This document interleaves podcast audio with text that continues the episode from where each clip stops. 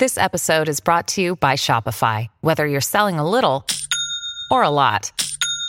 Shopify helps you do your thing, however you cha-ching. From the launch your online shop stage, all the way to the we just hit a million orders stage. No matter what stage you're in, Shopify's there to help you grow. Sign up for a $1 per month trial period at shopify.com slash special offer, all lowercase. That's shopify.com slash special offer.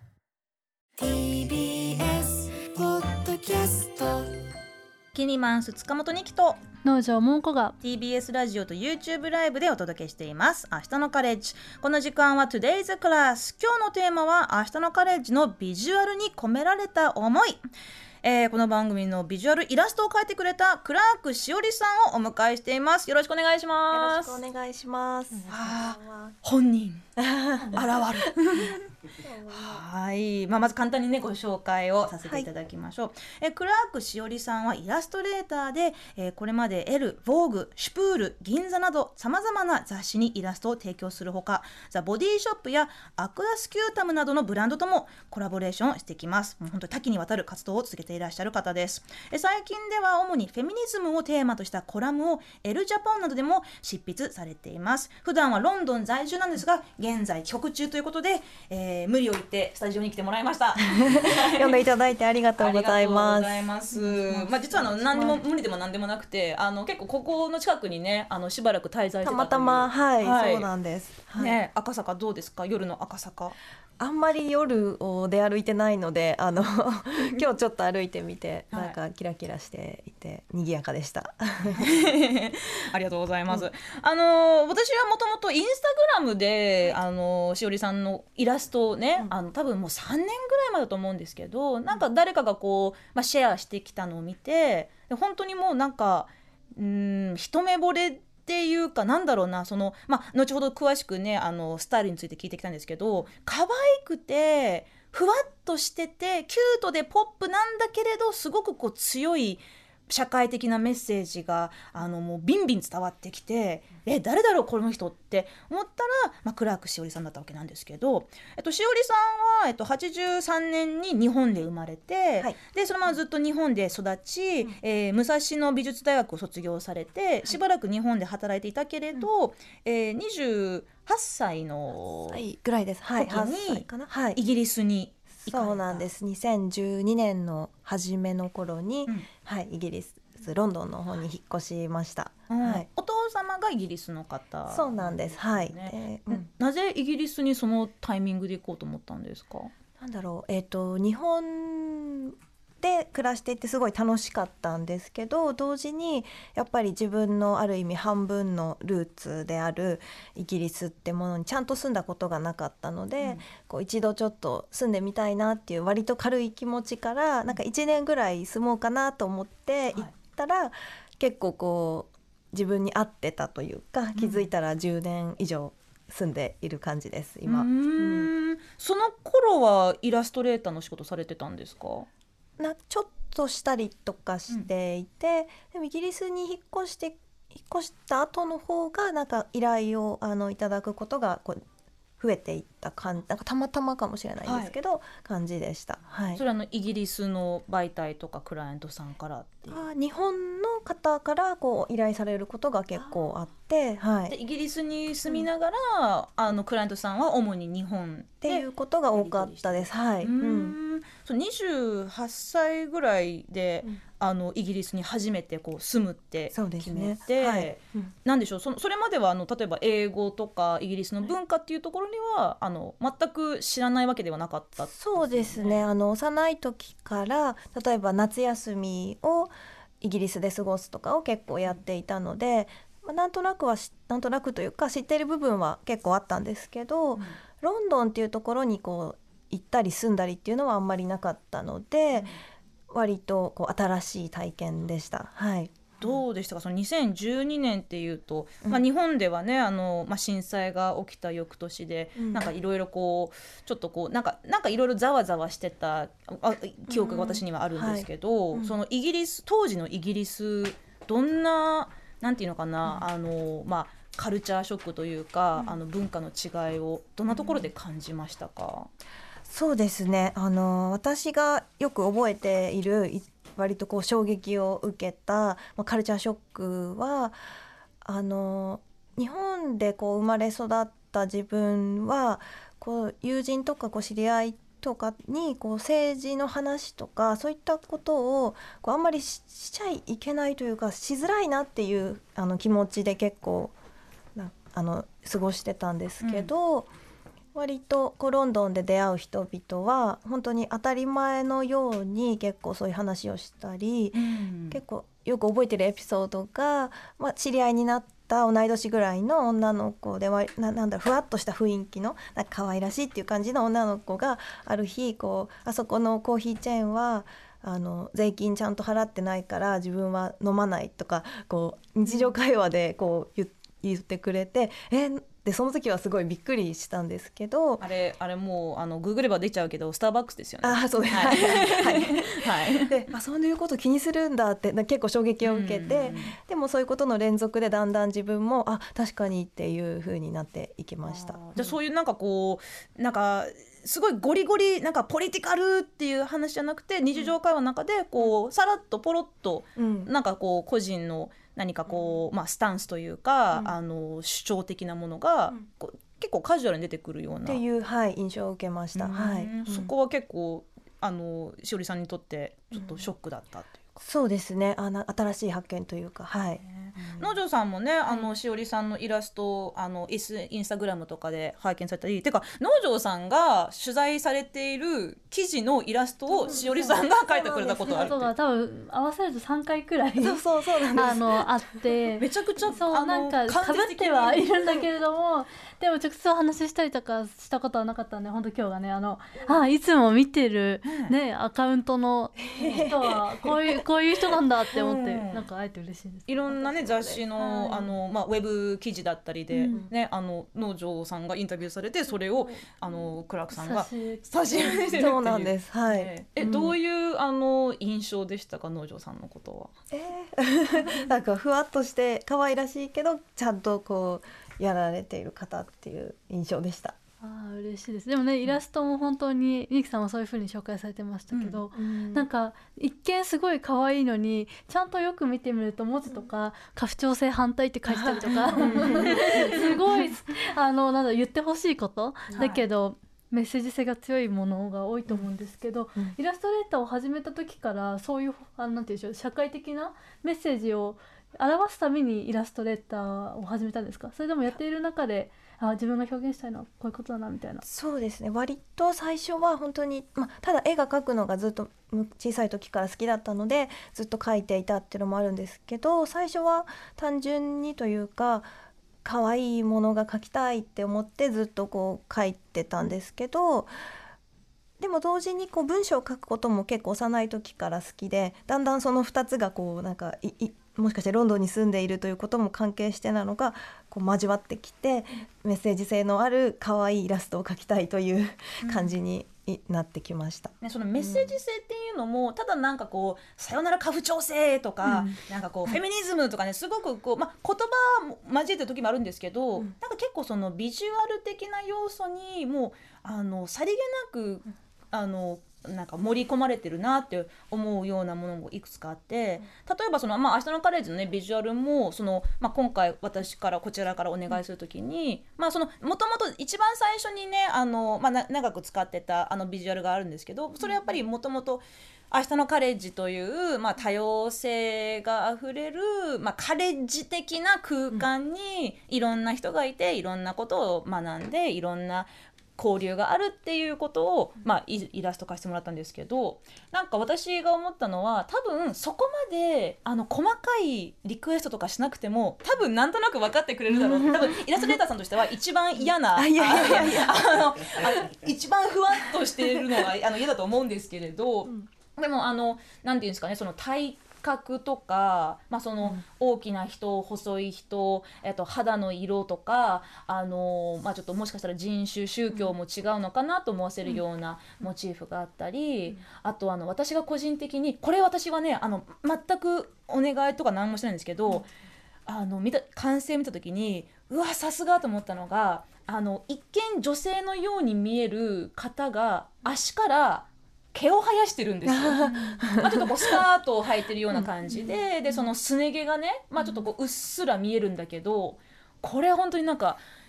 やった。やったっていうかなんだろうな。その、なんかこう女性は、まあ、その女性のように見える人はなんか足がツルツルで当たり前っていうまあなんだこうボディシェイミングとかボディポジティブって最近言われたりしますけど、なんか自分の体に生えてくる毛を生やして何が悪いんだって、そういう主張をするようなプラットフォームも増えてきてるけどこうやってこうさりげなく絵にしてくれるって、あなんかなんかかっこいいなって思ったんですけあど。りがとうございます。どう、うんちょっと聞いてもいいですか？ねどういう、あの今回その私たちが依頼をした時に「あのあ聞いてます」って言ってくれたんですよ。そうなんです。はい。イギリスで。はいあのポッドキャストでいつも聞いて、TBS ラジオのいろんな番組も聞いててありがとうございますはい、すごい、はい日々絵を描くときに結構いつもポッドキャストを聞くのが好きなので、うん聞いてます。はい、でその「明日のカレッジ」どういうイメージとしてそのイラストを作ってくれたんですか、そうですね。あのやっぱりこう楽しくなんきなんだろうな。えっと楽しく学べるというか、そんな気取らない感じでみんながあのそれぞれの興味のあることを学べるというイメージで描きました。はい、農場さん的にはなんかこのビジュアルでなんか好きなところとかありますか？そうですね。でも私もあ足から毛が生えてるのすごくいいなっていうのと あとあのニキさんだこれはっていうのが勝手にそうです。一応ねあの私別にいなくてもいいですって最初の頃にあのなんかキニマンス登場みたいな感じでこうすごいちょっと あのどやってた顔の映った表紙があるんですけど ああれから多分。そうそうです。はい。お恥ずかしい。あのそのさっきもそのせ政治的社会的なメッセージの話聞きましたけど実際にそのしおりさんがイラストを通してこう、まあ、伝えたいことというかシェアしたいことってどんなものなんでしょそうですね。あのイラストというこう媒体はこう割とさりげなくいろんな方の日常にこうなんかよ寄り添えるというかこうふとあるものだなと思っているので、だからこそこうなんだろうなあの、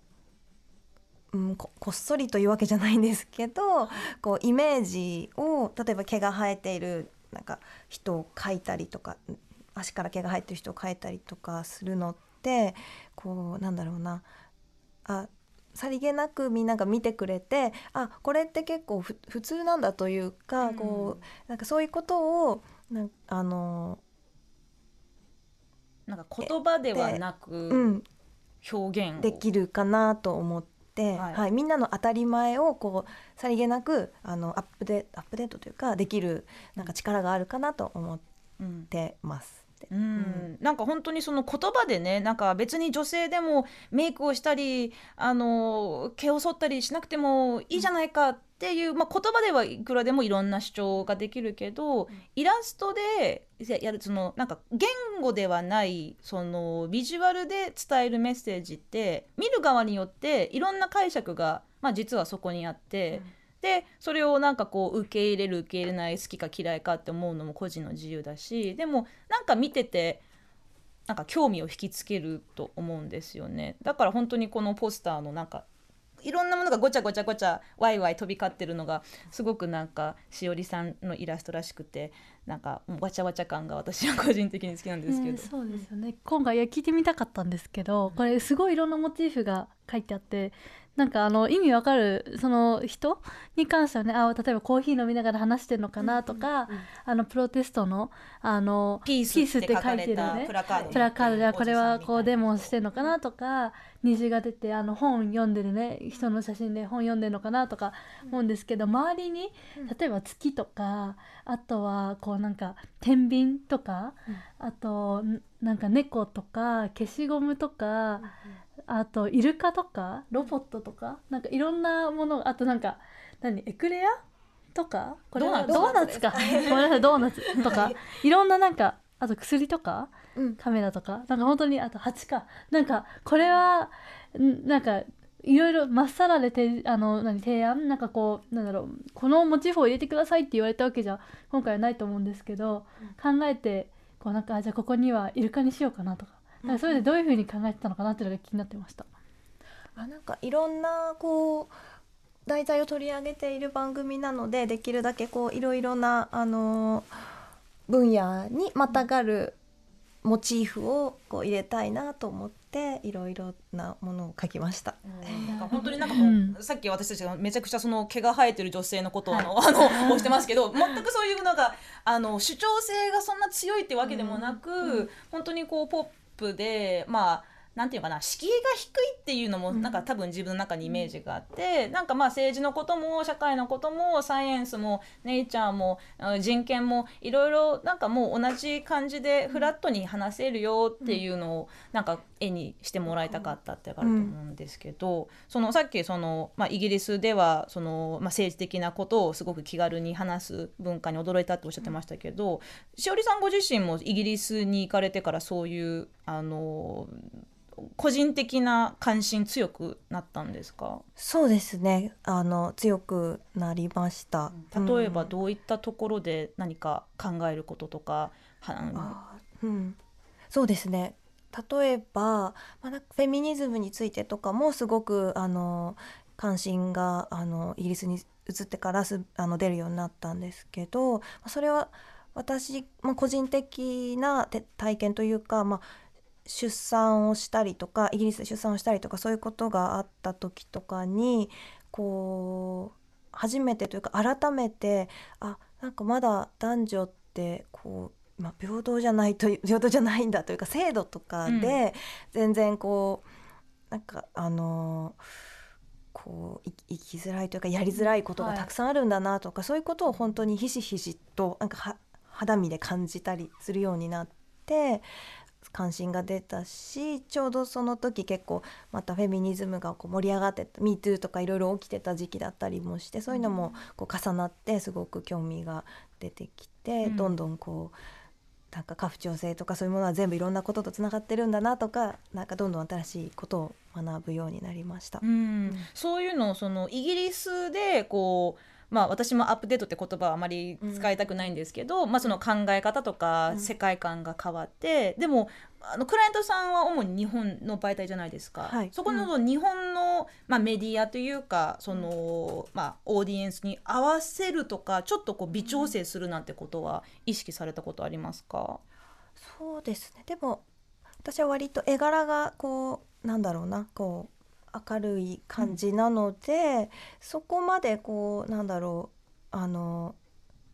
合わせるみたいなことはせずにできてる気がします。はい。むしろなんかこう、まあ、これ完全に自分の感じ方なんですけど、2020年、まあ、私が最初にはクラークさんを発見したのが2020年でその時って本当にもうコロナ禍が始まってで、まあ、ブラック・ライブズ・マターがすごく大きな話題になってでなんかまあいろいろその,、まあ、その気候変動が、えーガチでやばいっていうことがど、ようやくなんか伝わり始めてとかあの、まあ、LGBTQ とかフェミニズムとか、本当にありとあらゆる社会的なテーマがすごく身近に感じ始めてでそれまではどっちかというとこうファッションとかおしゃれとかモテがなんか軸だったいろんなその。まあ、雑誌とかあの番組とかとかそういうコンテンツも、あなんかこういうこともお大事だから一緒に考えましょうっていう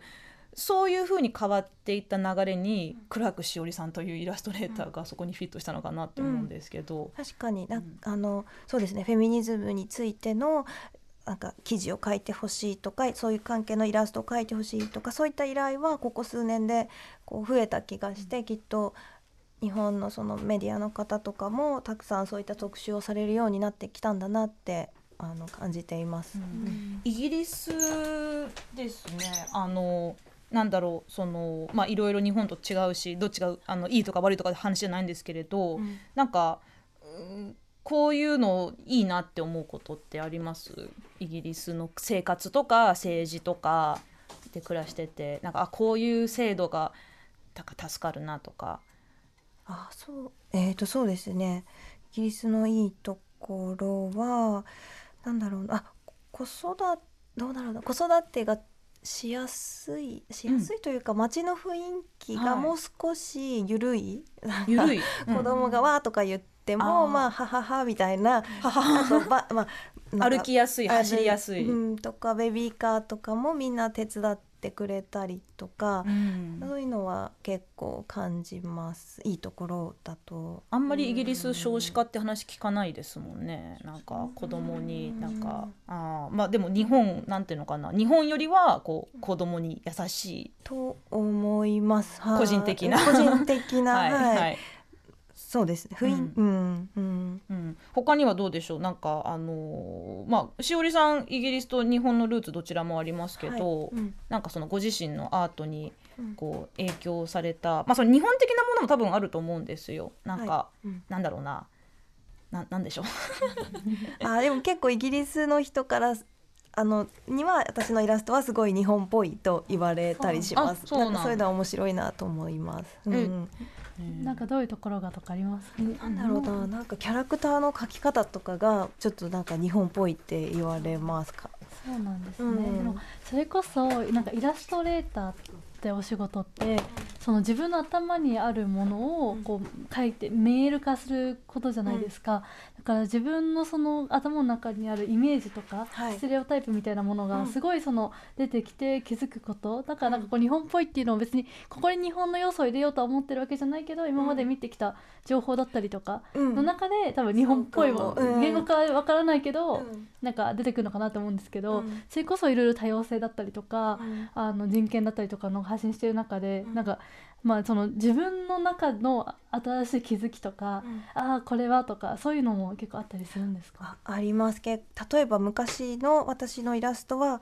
結構細細い女の子みたいなキャラクターばっかりを描いてたっていうことに数年前にはって気づいたりとか、なんかそういったこともあるし、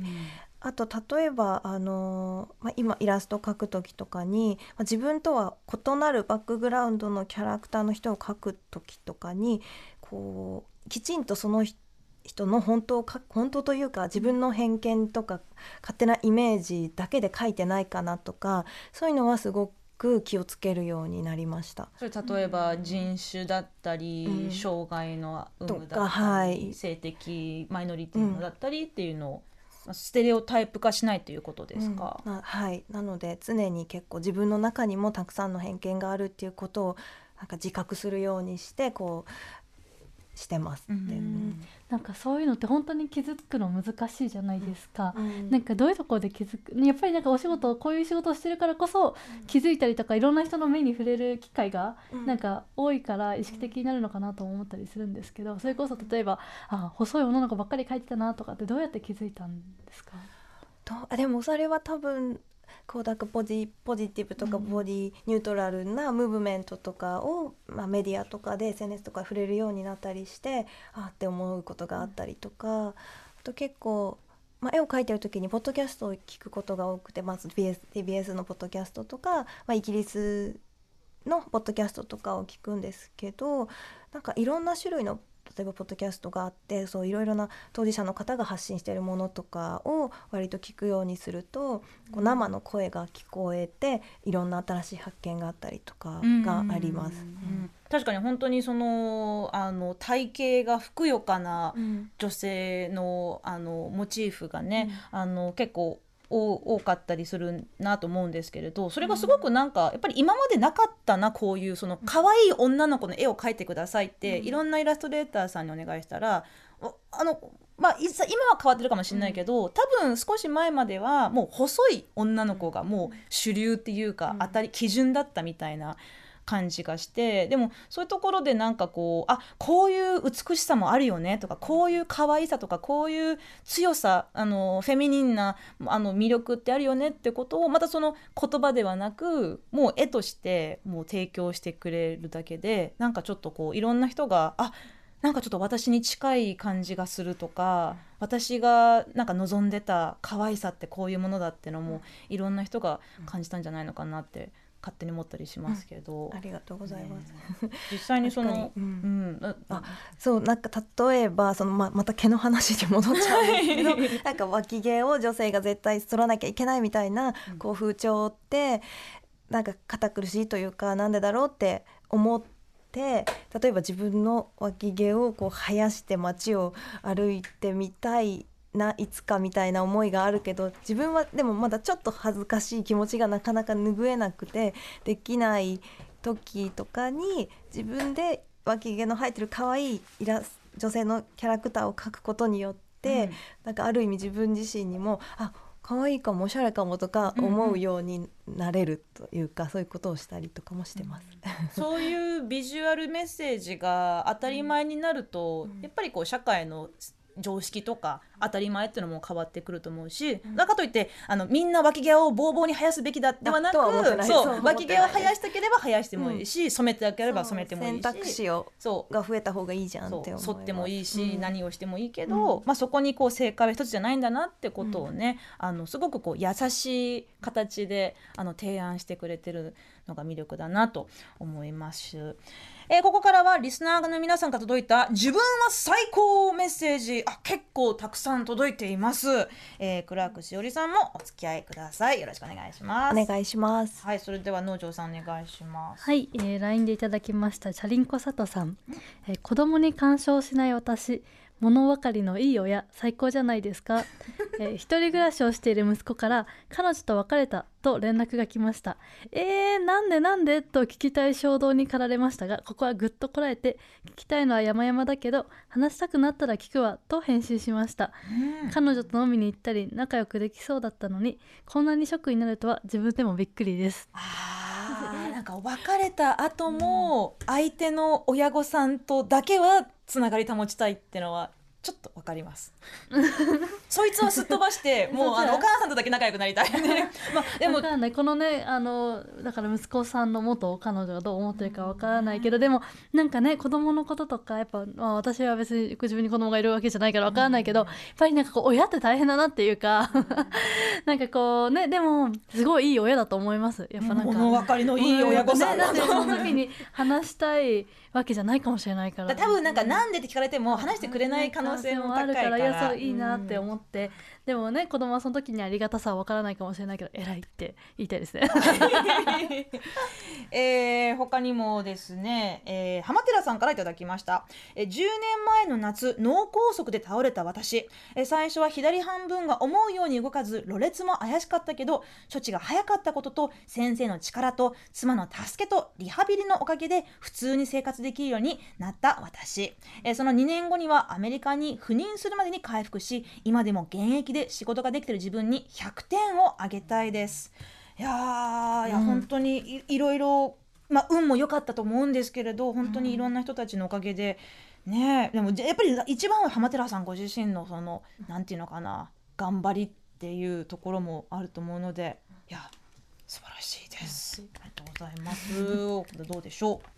そうですね。でもあの甘えびおじさんから「私はラジオが好きで愛してるので最高に幸せな日々を送ってますよ」っていうふうにメールでいただいてますう。いいですね。安上がりの幸せ最高ですね。お金がなくても幸せになりますからラジオ聞いてれば。え、しおりさんは普段その日本とイギリスのラジオ、ポッドキャストどっちも聞いてるうちも聞いてます。はい。どっちが楽しいですか？二択で選ばせるんですか？なんか気分とか番組のテーマにもよりますけど、どっイちも好きギリスのラジオとかうんポッドキャストってテンション的にやっぱ違います？もっとなんかあー。まあうん。まあいろいろあるでしょうけど、なんかウェイな感じのものとか。あでも私が一番テンションが違うなと思ったのはアメリカのポッドキャスト聞いた時にすごいテンションが高いなと思います。で一回すごくあテンションの高いアメリカのポッドキャストを聞いてたら一人だけ結構テンションの低めの人がいるなと思ったらイギリス人でした。ちょっと笑っちゃいました。ちょっとステレオタイプの話しちゃうのもあれですけど、ね。イギリスの人ってなんかちょっとこう自分を卑下するとか自虐的なジョークが多いってイメージですけど、実際はどうだと思います？そうですね。まあ自虐なんかそんなにこうなんだろうなさら自分をさらけ出さない自分のこう持っているものとかをあんまりさらけ出さない、うん。みたいな面はあるとは思います。でも結構そのセルフラブのこうムーブメントとかもあるので自分をちゃんとこう褒めようみたいなあのことを意識してる人も増えてきたとは思います。うん。あのしおりさんが少し前にインスタにアップされた、その無理やりでも自分に一回は自分は最高自分大好きって言ってみるのだっていうそのなんかセルあの自分をギュッと抱きしめてる女の子のイラストがありますけどこれを描いた時は本当にこういうなんでしょう自分は最高って思ってた時だったんですか？それともそういうふうに思いたいって思ったからこういう絵を描いたんですか？そうです。そういうふうに思いたいと思って描きました。なんかこうその時はふとなんだろうなじ友達とかのことは最高とか大好きとか結構思うんですけど、うん。あれなんか自分にはすごい厳しいなって気づいて本当に無理やり試しにじ心の中で自分最高じゃないってこう思ってみたら意外にほってして、あなんか無理やり言葉にするのだけでも結構違うんだなって思ったのでこの絵を描きました。じゃあ最初はちょっとこう自分を騙す気持ちで、うんそう暗示をかけるみたいな感じで。セルフ洗脳するみたいな感じ、う んえーこちらねら野良猫エリーさんから、えー私は毎日さまざまな食器を500個ほど洗っています。毎日やり遂げる自分は最高と自分をハグし励まして頑張っていますああお仕事ですかね、500個も洗ってるんだったら、いやすごい。もう手荒れとかもするかもしれませんけどでもそれを大量の食器をね、洗い洗い尽くすというところは生半可な気持ちはできませんから、はい素晴らしい。すごい。あと西古すみおさんからは、はい。ニキさんもんこさんこんばんは。こんばんは。ね起きて子供を保育園に預けて仕事へ向かう自分最高です。そう思わないと日々やってられんって来てます、やってや やってってください。はい。やってってください。いやでも本当 偉いなみんな。自分ね起きるだけ大変なのにってちょっと思いました、なんか自分のことをちゃんとなんていうの？ちゃんとこうご飯食べさせてお風呂入らさせてちゃんと時間通りに眠らせて起きなさいって自分もそれするの大変なのに親御さんとかどんだけ何倍かけてんのよって思いますけど。そうですねねえまあ、でも本当にあの今回はちょっとあのご家族と一緒にねあの石井局というタイミングで、あのスタジオにあのお越しいただけるチャンスがありまして本当にありがとうございます。ありがとうございました。ね、あのこれからもイギリスを拠点にいろんなイラストレーター活動を続きと思いますけど、はいなんか今後ちょっと挑戦してみたいこととか広げていきたいことって何かありますかそうですね。えなんえっともいろいろな発信をもっとしていきたいです。ごめんなさい。はいあんまりこう具体的なあれがないんですけど、これからもあのはいいろんな絵を描いて皆さんにいろいろ届けたいなと思ってます。はい、ぜひ皆さんもクラークしおりさんの作品をねネットなどで、えーチェックしてみてください。今日のゲストはイラストレーターのクラークしおりさんでした。どうもありがとうございました。ありがとうございまました。明日のカレッジこの後も、えー、11時半まで続きます。農場桃子さんとキリマンス塚本二期でお送りしています。引き続き皆さんからのメッセージもねあのお待ちしておりますのでインスタやツイッターインスタじゃないやなツイッターツイッターじゃないや。X と YouTube とメールと LINE でお待ちしております。はいお手紙でもいいですよ。